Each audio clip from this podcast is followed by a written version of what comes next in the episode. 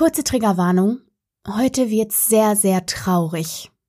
Außerdem werden in der heutigen Folge die Themen Selbstmord und Kindstötung angesprochen. Zwar wird nichts plakativ oder gewalttätig dargestellt, aber traurig wird die Geschichte allemal. Wenn es dir also nicht bekommt, dir solche Inhalte reinzuziehen, dann äh, bitte ich dich, die Folge zu überspringen. Falls es dir im Moment psychisch nicht gut geht, packe ich dir in die Show Notes einige Nummern, unter denen du dich melden kannst. Es gibt Möglichkeiten, mit Leuten darüber zu reden, die sich auskennen, und ich bitte dich, das in Anspruch zu nehmen. Jetzt geht's los mit der Geschichte. Wir hören uns danach nochmal. Une charogne. Et pourtant vous serez semblable à cette ordure. Charles Baudelaire, Une charogne. Im Sommer 1991 schloss ich Emma W. meine Augen ein letztes Mal. Ich erinnere mich noch genau an das regelmäßige Tönen der Standuhr, das aus dem Eingangsbereich in das Schlafzimmer im ersten Stock drang.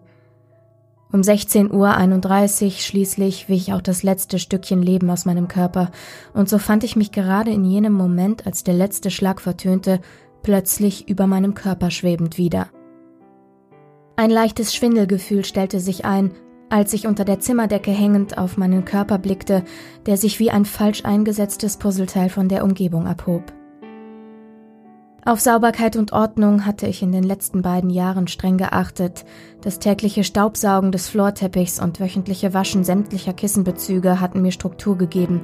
Das Gefühl, wenigstens etwas im Leben hätte ich unter Kontrolle, wenn sonst schon so viel geschehen konnte, auf das ich keinen Einfluss besaß. Und so war mein Körper, in dem die Würmer schon lange hausten und den sie zunehmend schwächten, in diesem ordentlichen, sauberen Raum mit frisch mintgrünen Wänden und bestickten pastellfarbenen Kissenbezügen. Auf diese rann nun ein dünner Speichelfaden aus meinem linken Mundwinkel und bildete dort einen feuchten Fleck. Noch standen Schweißperlen auf meiner Stirn, doch diese würden bald vertrocknen und eine kaum sichtbare salzige Kruste auf der kühler werdenden Haut hinterlassen, die noch feuchten Haare in festen Strähnen auf der Stirn verkleben. Ich erinnere mich noch genau daran, zuletzt Kälte verspürt zu haben, doch die dünne Decke hatte ich zur Seite getreten. Ein unwirklicher Anblick, dieser verkümmerte Leib hatte mir noch wenige Tage zuvor als zuverlässige Verbindung zur Welt gedient. Ich hatte immer gewusst, dass ich nicht besonders alt werden würde, nicht aufgrund einer Krankheit oder dass es dafür einen konkreten Grund gegeben hätte. Es war eher ein Gefühl. Vielleicht hatte ich dieses Gefühl zu einer sich selbst erfüllenden Prophezeiung entwickelt. Trotzdem, obwohl ich mir stets viele Gedanken um den Tod gemacht und darüber spekuliert hatte, was einen Menschen danach erwarten würde, war ich mir nicht mehr sicher, was ich geglaubt hatte.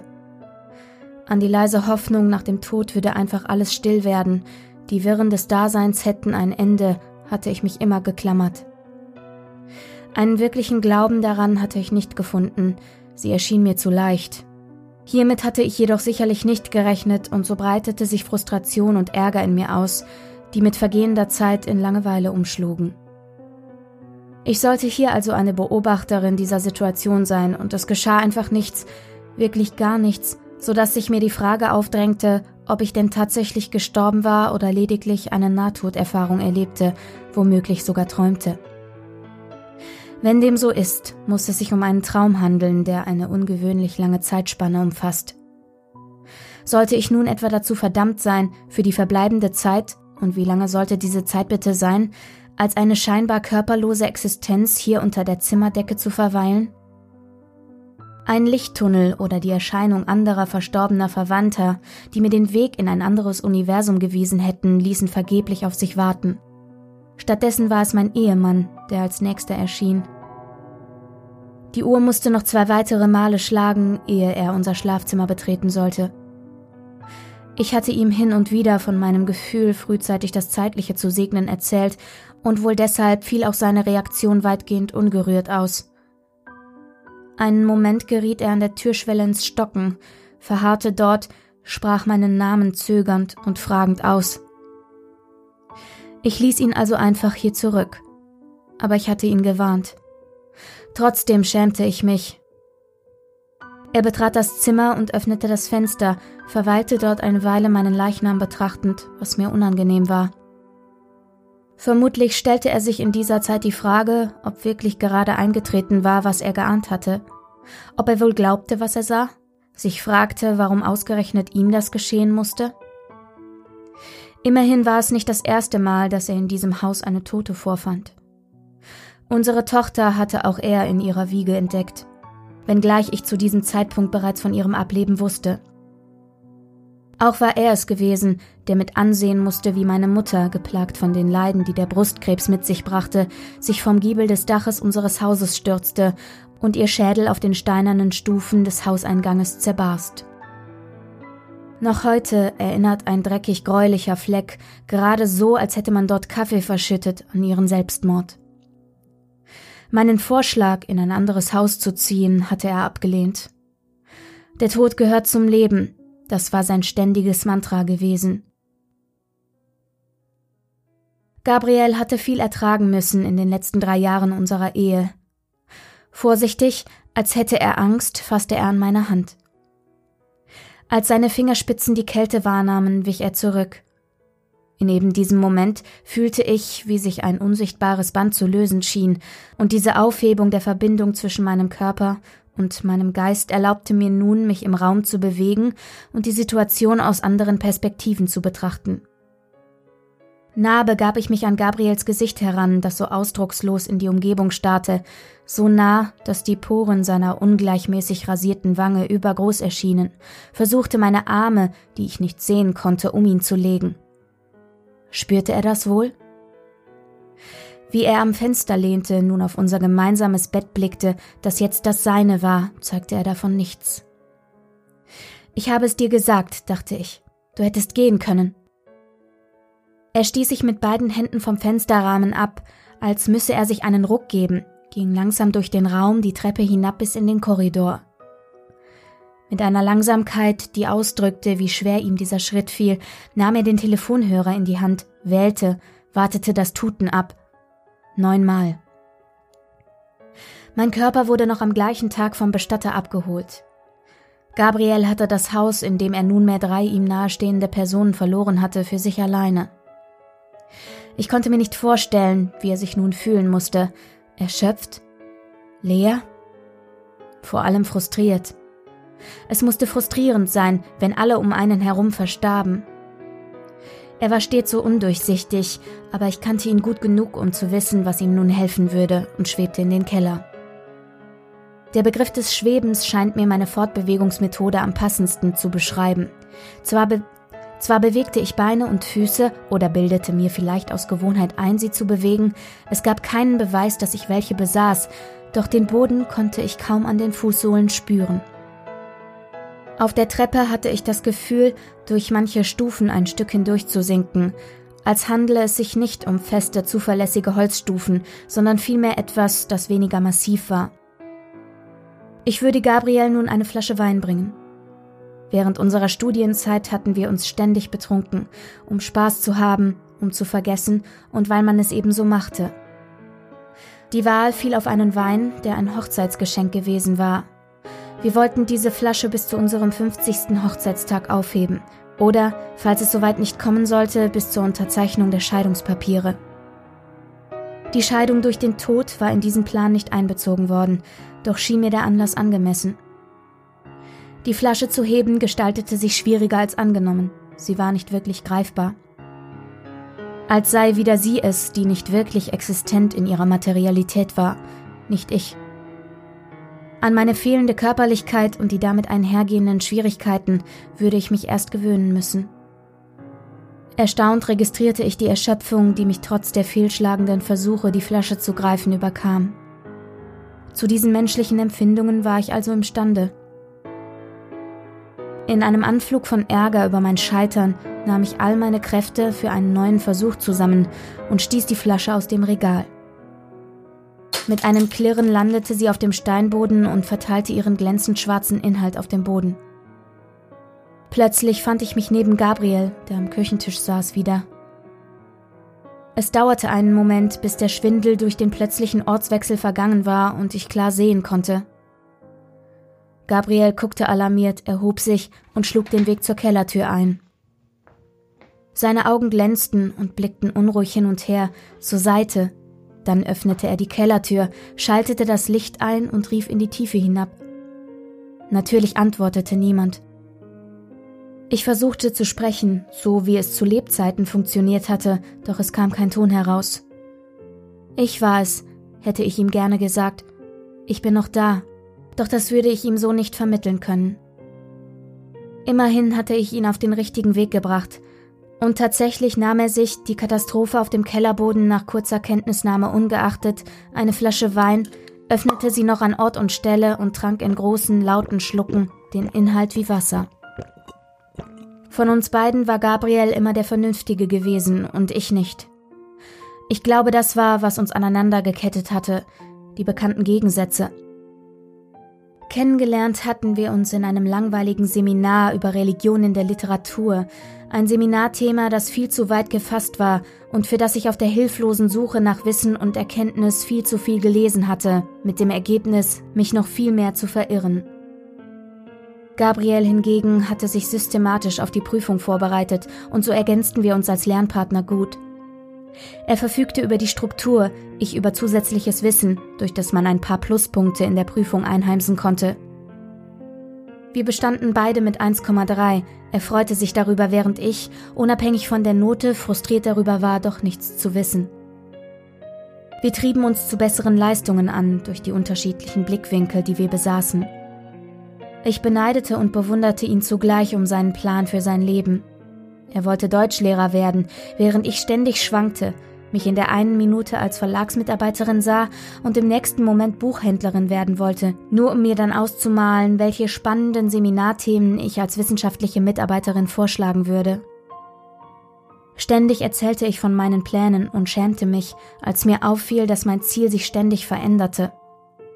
Sicher war ich mir nur darüber, dass ich wahnsinnig gerne studierte und in meinen Hochphasen gut und gerne zehn Stunden mit der intensiven Lektüre der auf den Seminarplänen stehenden Literatur verbrachte, nahezu besessen über den Texten hing und versuchte, die Ideen bis in die kleinsten Details zu verstehen und in mein Gehirn einzubrennen, um sie ja nie wieder zu vergessen.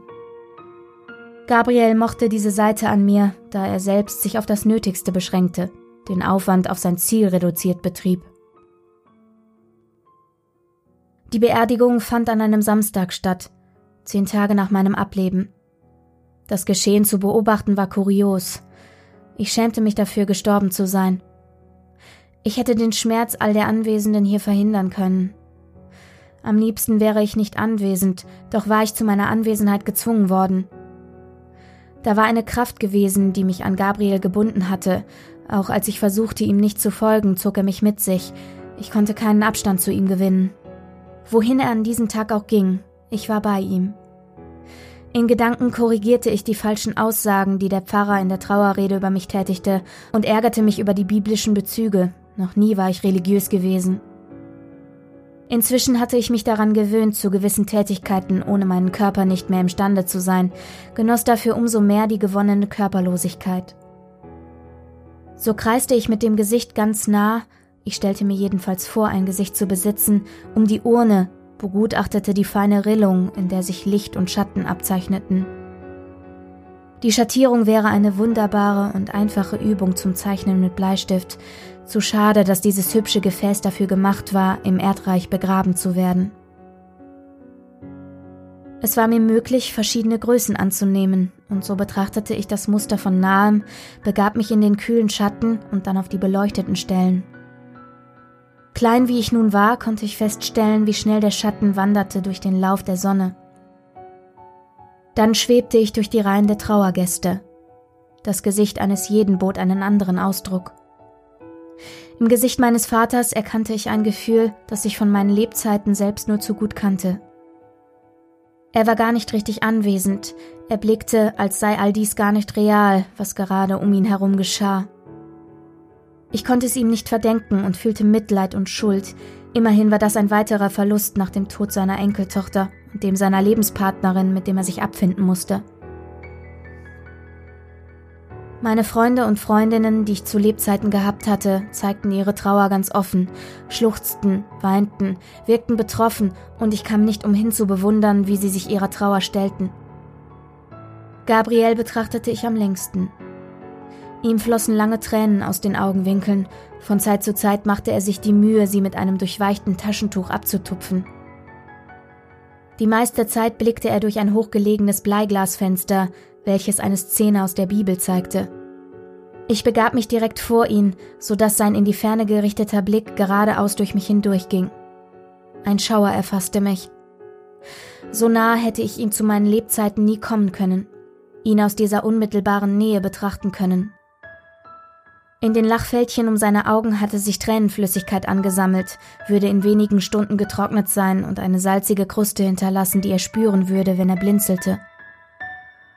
Als noch faszinierender empfand ich jedoch den Blick seiner grünen Augen. Wenn er wüsste, dass ich direkt in sie hineinsah, würde er sicherlich einen anderen Blick aufsetzen. Um diese Nähe zu ihm erlangen zu können, hatte ich erst sterben müssen. Ob er spürte, aus welcher unmittelbaren Nähe ich ihn betrachtete? Als ich gelebt hatte, wäre diese Nähe zu ihm nie möglich gewesen, viel zu bald hätte ich mich davon bedrängt gefühlt. Als wir uns kennenlernten, war es meist Gabriel gewesen, der nach einem Treffen gefragt hatte, seltener ich, oft hatte ich ihm abgesagt. Vielleicht war es das gewesen, was ihn zu mir hingezogen hatte, die vermeintliche Unabhängigkeit von ihm, und dann war es passiert. Wir hatten noch nicht über eine Beziehung geredet, die ich ohnehin abgelehnt hätte, als ich feststellen musste, dass ich schwanger geworden war. Ich wollte es abtreiben, doch Gabriel fragte mich, ob ich ihn heiraten wollte. Es berührte mich, wie sehr ihn der Gedanke mitnahm, ich könnte unserem ungeborenen Kind, das ich als in mir heranwachsendes Monster betrachtete, das Leben verwehren. Ich willigte ein und hasste mich dafür und ihn. Wünschte mir, er wäre gegen das Kind gewesen oder ich hätte mich durchgesetzt. Jetzt waren wir verlobt und ich distanzierte mich von ihm, forderte mir Abende alleine, an denen ich mich bis zum Äußersten betrank und hoffte, das Ding in mir so abtöten zu können. Ich widerstand sogar dem Essen, um es zu schwächen. Doch es war so verdammt widerstandsfähig. Unsere Verbindung war von Anfang an katastrophal und die Schuld fraß mich nahezu auf. Es weckte mich um vier Uhr morgens auf, als es nach neun Monaten auf die Welt drängte, und unter unsagbaren Schmerzen versuchte ich es innerhalb möglichst kurzer Zeit aus mir herauszupressen. Tatsächlich war es knapp vier Stunden später da, ein blutverschmiertes Ding, das ich gar nicht haben wollte und das man mir wie selbstverständlich in die Arme legte. Als Gabriel kam, reichte ich ihm das Kind und vermied es anzusehen. Die letzten neun Monate hatte ich mich um es gekümmert, nun war er an der Reihe. Es war nicht so, als hätte ich ihn nicht geliebt, aber ich war wütend und konnte es ihm nicht sagen. Ich forderte ihn auf, es mitzunehmen, ich wollte alleine sein. Immerhin war es die letzten neun Monate bei mir und wir hatten unseren ersten großen Streit. Trotzdem zogen wir zwei Wochen später gemeinsam in das Haus meiner Mutter. Unsere Wohnungen im Studentenwohnheim waren zu klein und auch finanziell war es nun günstiger, wenn wir keine Miete mehr zahlen mussten. Mit ihm, meiner Mutter und unserer Tochter zusammenzuleben belastete mich. Ich war mit den Bedürfnissen dieses kleinen Menschen, den ich viel mehr als Störenfried empfand, überfordert. Nicht nur das löste Schuldgefühle aus, die mich nahezu auffraßen. Ich konnte nicht glauben, einen Menschen zum Leben gezwungen zu haben, etwas, das ich seither mehr als Last statt Segen empfunden hatte, und von meiner Schuld geplagt sah ich nur einen Ausweg. Die Entscheidung, dem Baby ein Kissen auf das Gesicht zu drücken, hatte ich nicht bewusst getroffen. Ich beobachtete mich, wie ich es tat, Während mein Körper zitterte und alle Kraft aufbringen musste, um eine halbe Stunde nicht loszulassen, zählte ein anderer neben mir stehender und beobachtender Teil von mir die Minuten und befahl mir durchzuhalten. Als es schließlich vollendet war, übermächtigte mich Erschöpfung. Nebenan war das Schlafzimmer, ich legte mich in das gemeinsame Bett und schlief einfach ein, bis ich von Gabriels Schreien geweckt wurde, als er unsere tote Tochter fand. Ich begleitete Gabriel, als der Weg zur Grabstelle angetreten wurde. In derselben Grabstelle, in der auch meine Mutter und meine Tochter lagen, sollten meine Überreste ruhen.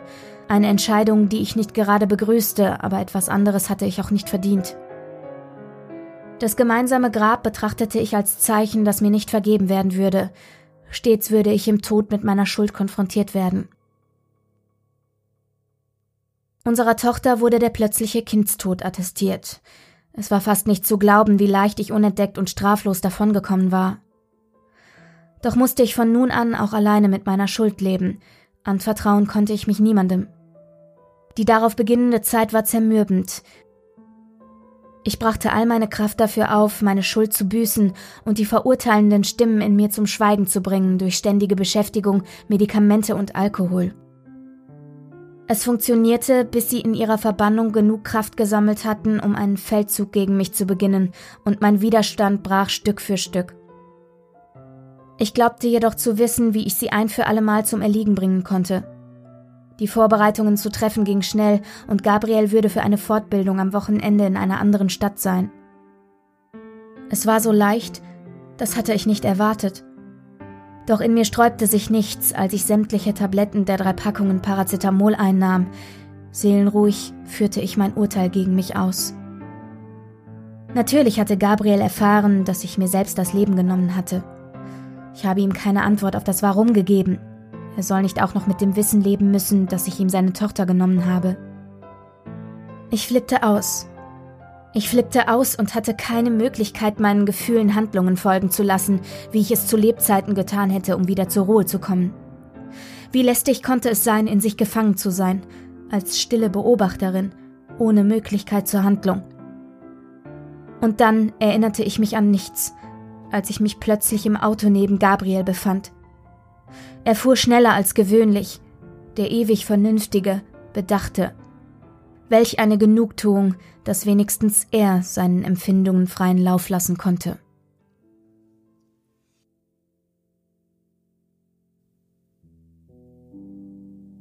Hallihallo! Die heutige Geschichte kam von Cecilie. Das Zitat zu Beginn der Geschichte stammt von Charles Baudelaire, einem französischen Schriftsteller, und heißt übersetzt Doch wirst auch du wie dieser Unrat sein. Und äh, die Übersetzung von Une Charogne heißt ein Aas. Und äh, genau, ähm, das lasse ich jetzt einfach mal so stehen. Jedenfalls vielen Dank, liebe Cecilie, für diesen tollen Text der auch durchaus herausfordernd war mit den ganzen Schachtelsätzen und so, aber ich bin sehr, sehr dankbar für schöne, für schön geschriebene, schön abgefasste Worte und das traf auf diesen Text auf jeden Fall zu. Außerdem war es spannend. Ich hatte Lust weiterzulesen. Ich hoffe, ihr hattet auch Lust weiterzuhören. So. Und wenn auch ihr Lust habt, mir eine Hörergeschichte zu schicken, dann könnt ihr das sehr, sehr gerne tun. Ich lese sie für euch ein und dann erscheint sie hier im Podcast. Ihr könnt mir die Geschichte schicken bei Instagram, da heiße ich pia.liest oder auch per Mail an kontakt.pia-liest.de. Ich freue mich sehr auf eure Geschichten, danke euch fürs Zuhören und wünsche euch eine wunderbare Restwoche. Bis Samstag!